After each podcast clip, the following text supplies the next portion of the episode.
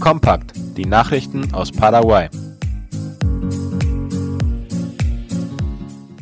Die paraguayische Wirtschaft wird das Jahr mit einem Wachstum abschließen. Der Finanzminister Oscar Llamosas wies laut IP Paraguay darauf hin, dass das Wirtschaftswachstum laut Prognosen der Wirtschaftsindikatoren im Jahr 2021 bei etwa 5 Prozent liegen wird. Dieses Wachstum käme nach zwei Jahren des Rückgangs der Zahlen, so Llamosas in einem Radiointerview.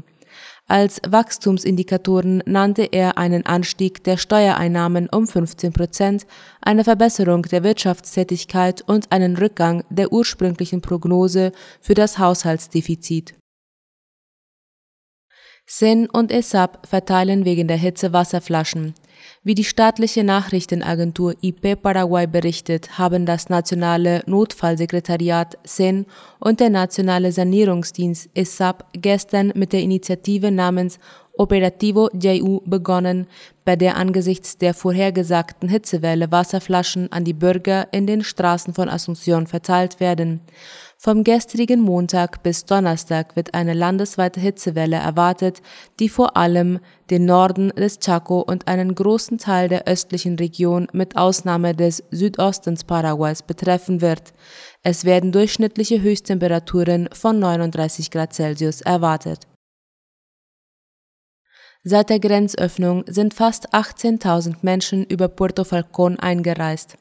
Wie die Generaldirektion für Migration berichtete, sind seit der Öffnung der Grenze am 13. Dezember bis zum vergangenen Sonntag 17.896 Menschen aus Argentinien nach Paraguay eingereist. Darüber schreibt Ultima Hora. Im selben Zeitraum haben 6.300 Personen Paraguay verlassen. Der große Andrang an der Grenze führe zu Unruhen und stundenlangem Warten auf die Erledigung aller Formalitäten, sagte die Direktorin der Migrationsbehörde Angeles Ariola. Um nach Argentinien einzureisen, muss man vollständig gegen Covid-19 geimpft sein und eine Krankenversicherung und eine eidesstattliche Erklärung mitbringen. Staatsanwaltschaft übergibt Immobilien von Miguel Celular an Senavico. Darüber schreibt die Zeitung Ultima Hora, die insgesamt 15 Immobilien in der Stadt Pedro Juan Caballero mit einem Wert von rund 15 Millionen US-Dollar gehen nun an das Nationale Sekretariat zur Verwaltung von beschlagnahmter Ware Senavico. Sie laufen auf den Namen von Miguel Ángel Servin, auch bekannt als Miguel Celular, der in Untersuchungshaft sitzt, weil er eine kriminelle Organisation geleitet haben soll, die Kokain ins Ausland verschickte. Im selben Fall wurden Christian Turini und Alberto Ayala Jaquet von der Staatsanwaltschaft angeklagt, weil in einem Privathafen in der Stadt Villeta mehr als zwei Tonnen Kokain in Containern entdeckt worden waren und mit ihnen in Verbindung gebracht werden. Die Ermittler gehen davon aus, dass die drei zusammengearbeitet haben. Das Neueste aus aller Welt.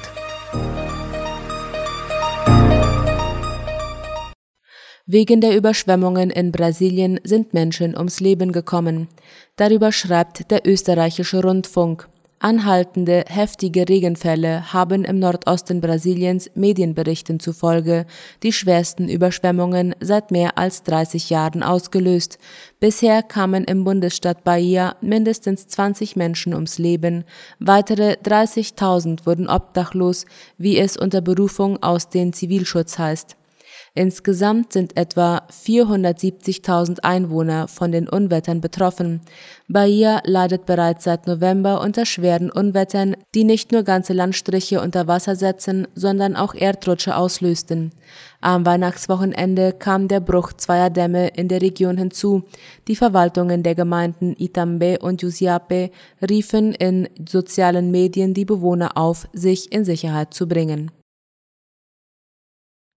Die USA und Russland sprechen am 10. Januar über Ukraine-Krise.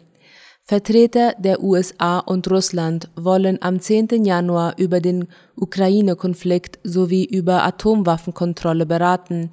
Das sagte ein Sprecher des Weißen Hauses gestern der Nachrichtenagentur AFP.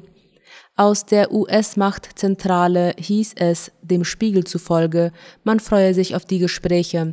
Zwei Tage später sind Treffen zwischen Vertretern Russlands und der NATO geplant. Am 13. Januar sollen Beratungen zwischen Russland und der Organisation für Sicherheit und Zusammenarbeit in Europa OSZE folgen. Die Spannungen zwischen Russland und dem Westen wegen des Ukraine-Konflikts hatten sich zuletzt deutlich verschärft. In den USA sind wieder hunderte Flüge ausgefallen. Wie der ORF berichtet, ist es in den USA wegen Infektionen mit der Omikron-Variante des Coronavirus und wegen schlechten Wetters erneut zu hunderten Flugausfällen gekommen. US-Medien berichteten unter Berufung auf die Flugdaten-Website FlightAware, dass gestern rund 1000 Flüge innerhalb in die oder aus den USA betroffen waren. Neben Personalausfall aufgrund von Omikron sei dafür auch winterliches Wetter in Minneapolis, Seattle, Salt Lake City und anderen Gebieten der USA verantwortlich, hieß es. Neben großen US Airlines wie Delta, American Airlines oder United waren auch kleinere Fluggesellschaften wie Alaska Airlines oder SkyWest Airlines betroffen. Syrien meldet israelischen Luftangriff auf Hafenstadt. Darüber schreibt der ORF. Die israelische Luftwaffe hat nach syrischen Angaben die syrische Hafenstadt Latakia angegriffen. Israel habe heute früh mehrere Raketen auf das Containerlager im Hafen von Latakia abgefeuert, meldete die staatliche Nachrichtenagentur Sana unter Berufung auf das Militär. Dabei sei ein hoher Sachschaden und ein Brand angerichtet worden, hieß es. Bereits Anfang des Monats hatte Israel Luftangriffe auf eine iranische Waffenlieferung im Hafen von Latakia geflogen.